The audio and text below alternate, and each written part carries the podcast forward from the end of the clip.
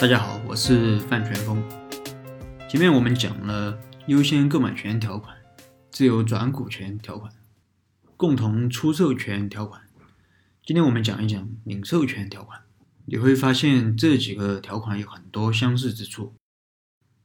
我之前讲过，投资人他往往会希望通过 IPO 或者并购退出企业，来实现自己的投资回报。当然，IPO 肯定是首选，但这可能是百分之九十以上的企业都不能实现的。所以，很多时候投资人也会选择以并购的方式退出，也就是把公司卖给第三方。但是在卖公司的时候，可能会出现一个问题。就是投资人好不容易找了一个愿意买公司的第三方，但创始人他不愿意卖，那么这个时候就很容易让并购陷入僵局。而此时呢，投资人可能就会拿出终极武器，也就是领授权，逼着创始人和投资人一起卖。听着好像对创始人有点残忍，但这就是资本市场的游戏规则。说了这些，我想大家应该对领授权条款有一个大概的感觉了。那么，领授权条款就是当享有领授权的股东将自己所持有的股份出售给第三方的时候，有权强制要求其他股东和自己以同等的条件一起向第三方出售股权。那么，设计领授权条款的目的在于：首先，当公司发展到一定的阶段，公司可能有很多股东。想让这些股东都同意一笔交易是很困难的。那么在实践中，你会发现，如果小股东不想这笔交易进行，可能连股东会都不愿意来开，反正就是不让你达成决议。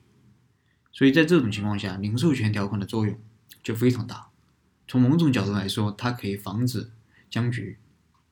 其次呢，在并购的时候，如果呃第三方如果要买股权的话，一般是至少要买。超过百分之五十的股权，这样他才可以控制这家企业。如果没有百分之的股百分之五十的股权让他买，他可能就不买了。啊，并购嘛，一般都是以控制为前提。但实际情况呢，很少有哪个投资人他的股权超过了百分之五十，投资人必须要拉着创始人一起卖，可能才够百分之五十。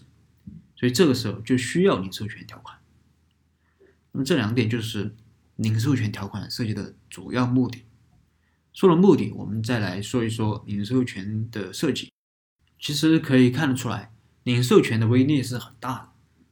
正因为如此，我们在和投资人在谈领授权的时候，其实主要就是围绕着如何限制这个领授权。